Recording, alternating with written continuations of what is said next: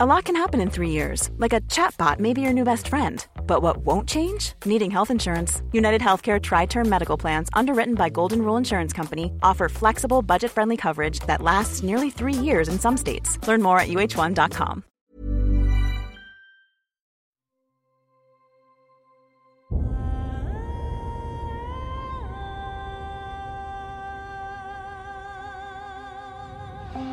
Einschlafen mit Tolkien ist dein Einschlaf-Podcast aus der epischen Welt von Der Herr der Ringe. Mach's dir gemütlich und lass dich von den Geschichten aus Arda und Mittelerde ins Land der Träume führen. Einschlafen mit Tolkien. Heute Elendil, Isildur und Anarion. Dunedain im Exil.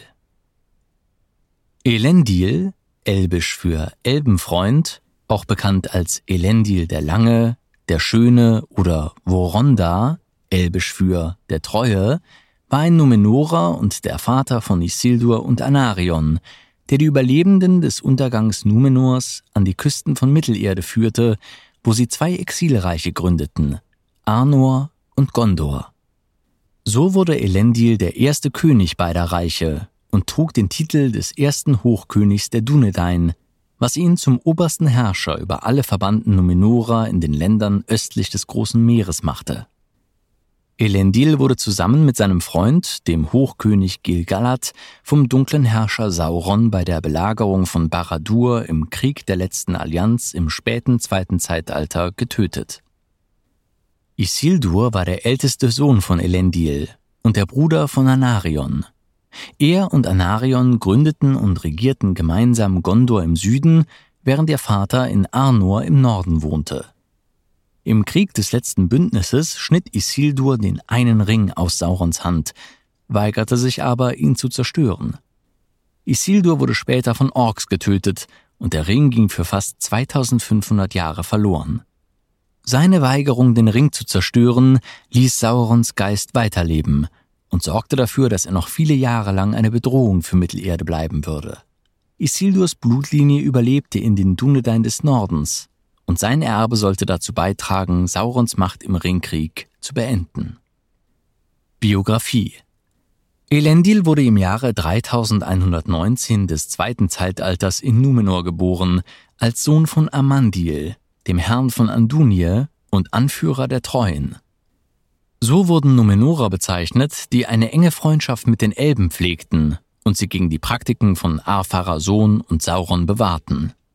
Aus diesem Grund hasste Sauron Amandil und damit auch Elendil von allen Numenorern am meisten. Elendil war mit einer namenlosen Numenorerin verheiratet, die zweifellos die gleiche Erziehung und das gleiche edle Blut besaß. Sie gebar ihm zwei Söhne, Isildur und Anarion. Es ist nicht bekannt, ob sie ihm nach dem Untergang von Numenor nach Mittelerde folgte. Als Apharason und Sauron ihren Angriff auf Valinor vorbereiteten, riet Amandil ihm, die Gläubigen in Romena zu versammeln und nach Mittelerde zu fliehen. Elendil tat, was sein Vater ihm aufgetragen hatte, versammelte die Gläubigen mit ihren Frauen und Kindern in neun Schiffen und wartete vor der Küste. Mit sich nahmen sie die Palantiri, die sehenden Steine, die den Herren von Andunie von den Elben von Tol Eressëa geschenkt worden waren, und ein Setzling von Nimloth, dem weißen Baum von Numenor. Der Untergang bahnte sich durch eine große Welle an, die Numenor verschlang. Der Sturm zerriss die Segel von Elendils Schiffen und schleuderte sie in den riesigen Wellen umher. Wie durch ein Wunder trugen die Wassermassen die Schiffe trotzdem bis nach Mittelerde.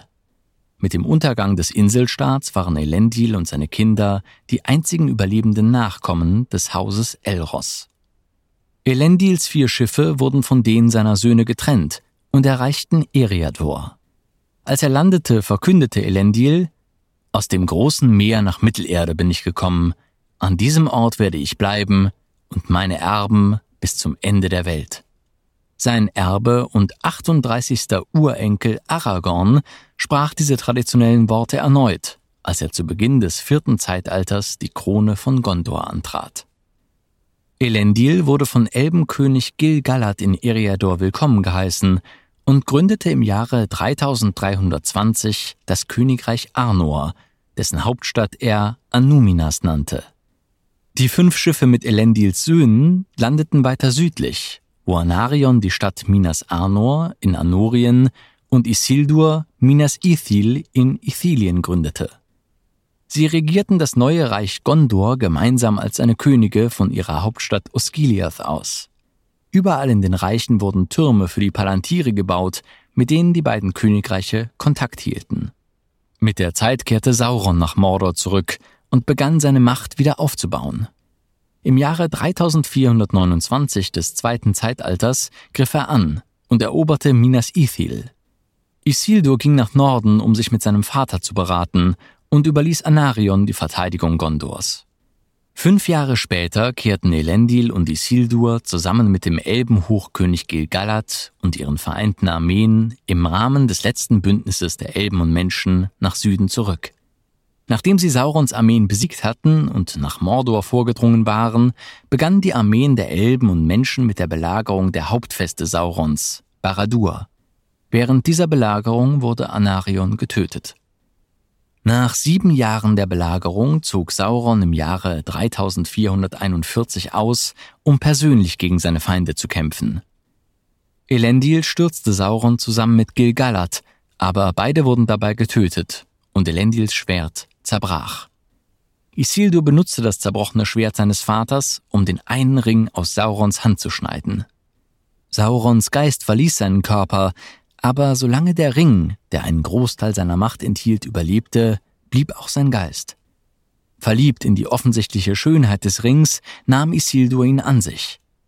Elrond und Kirdan waren die einzigen beiden Personen, die Isildurs Handeln mitbekamen, denn nur sie waren während des Kampfes mit Sauron bei Gilgalad gewesen, und nur Isildur hatte Elendil beigestanden. Nicht lange danach, als die hitzebedingten Markierungen auf dem Ring noch sichtbar waren, schrieb Isildur einen kurzen Bericht über den Ring und seine offensichtlichen Eigenschaften, indem er feststellte, dass er seine Hand so stark verbrannt hatte, dass er glaubte, ständige Schmerzen erleiden zu müssen. Er bemerkte, dass der Ring beim Abkühlen zu schrumpfen und dass die Schrift auf dem äußeren Ringband zu verblassen schien.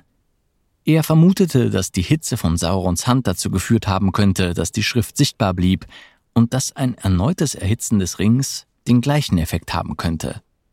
Er war jedoch bereits so sehr von dem Ring fasziniert, dass er sich weigerte, irgendetwas zu tun, was ihm schaden könnte, auch nicht schriftlich. Isildur übernahm die Herrschaft über Gondor und Arnor, wollte aber in den Norden zurückkehren und Anarions Sohn Meneldil die Herrschaft im Süden überlassen, nachdem er ihn in den Pflichten eines Königs unterwiesen hatte. Auf dem Gipfel des Amon Anwar im Firienwald bestattete Isildur den Leichnam seines Vaters Elendil. Bevor er Minas Anor verließ, pflanzte Isildur den Setzling des weißen Baumes, den er in Minas Ithil geborgen hatte, zum Gedenken an seinen Bruder und begründete die Tradition Isildurs. Am 5. September im Jahr 2 des dritten Zeitalters brach Isildur mit seinen drei älteren Söhnen und einer Schar von Rittern aus Minas Anor auf. Sie marschierten die Täler des Anduin auf der östlichen Seite des Flusses hinauf, um den hohen Pass über das Nebelgebirge zu erreichen. Er beabsichtigte, den einen Ring an Elrond zu übergeben, wie es sein ältester Sohn und Vertrauter Elendur vorgeschlagen hatte. 30 Tage später, am 4. Oktober, wurde Isildurs Truppe in der Nähe der Schwertelfelder von Orks angegriffen. Die Orks wussten nicht, dass Isildur den einen Ring besaß, aber sie wurden unwissentlich von seiner Macht angezogen. Isildurs Männer waren zahlenmäßig 10 zu 1 unterlegen, und obwohl es ihnen zunächst gelang, den Angriff abzuwehren, indem sie einen Schildwall bildeten, griffen die Orks nach Einbruch der Dunkelheit erneut an, und die Männer wurden überwältigt. Bevor die Schlacht begann, hatte Isildur seinen Gefährten Ottar mit den Scherben des Schwertes Narsil weggeschickt. Isildur behielt den einen Ring, aber er war nutzlos, um seine Männer gegen die Orks zu verteidigen. Isildurs Söhne Aratan und Kirion wurden tödlich verwundet. Sein ältester Sohn Elendur flehte ihn an zu fliehen, um zu verhindern, dass die Orks den Ring erbeuteten. Isildur willigte ein und trennte sich mit großem Kummer von Elendur, der an der Spitze der verbliebenen Dunedain erschlagen wurde. Isildur zog den Ring trotz seiner Schmerzen an, und machte sich auf den Weg zum Fluss Anduin. Er legte seine Rüstung ab und wartete in den Fluss, um zu versuchen, ihn zu überqueren. Die Strömung war stark, und trotz seiner großen Kraft zog sie ihn in Richtung der Sümpfe der Schwertelfelder. Da verließ der Ring Isildurs Finger und ging im Wasser verloren. Er stieg aus dem Wasser, wurde aber von Orks entdeckt, die ihn mit Pfeilen töteten. Der eine Ring blieb im Gebiet der Schwertelfelder, bis Deagol ihn im Jahre 2463 des dritten Zeitalters fand. Isildurs Leichnam lag ebenfalls im Wasser, unentdeckt von seinen Angehörigen, aber seine Waffen und seine Rüstung wurden später in der Nähe des Ortes der Schlacht geborgen. Isildurs jüngster Sohn Balandil wurde Hochkönig von Arnor, als er im Jahre 10 des dritten Zeitalters volljährig wurde, aber er erhob keinen Anspruch auf das Königtum von Gondor, und die beiden Königreiche wurden getrennt. Gondor wurde weiterhin von den Erben Anarions regiert, während Arnor von den Erben Isildurs regiert wurde. Erst am Ende des dritten Zeitalters wurden die Königreiche durch Aragorn II. Elessar, Isildurs Erbe, wieder vereint. Während seiner Regierungszeit wurden schließlich die Beweise für die vollständige Geschichte seines Todes aufgedeckt.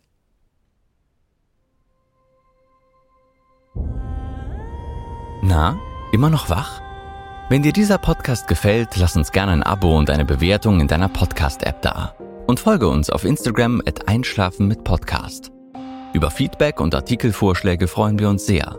Der Text ist unter CC-Lizenz auf arapedia.org und fandom.com verfügbar. Produziert und aufbereitet wird dieser Podcast von Schönlein Media. Gelesen von mir, Patrick Zoom.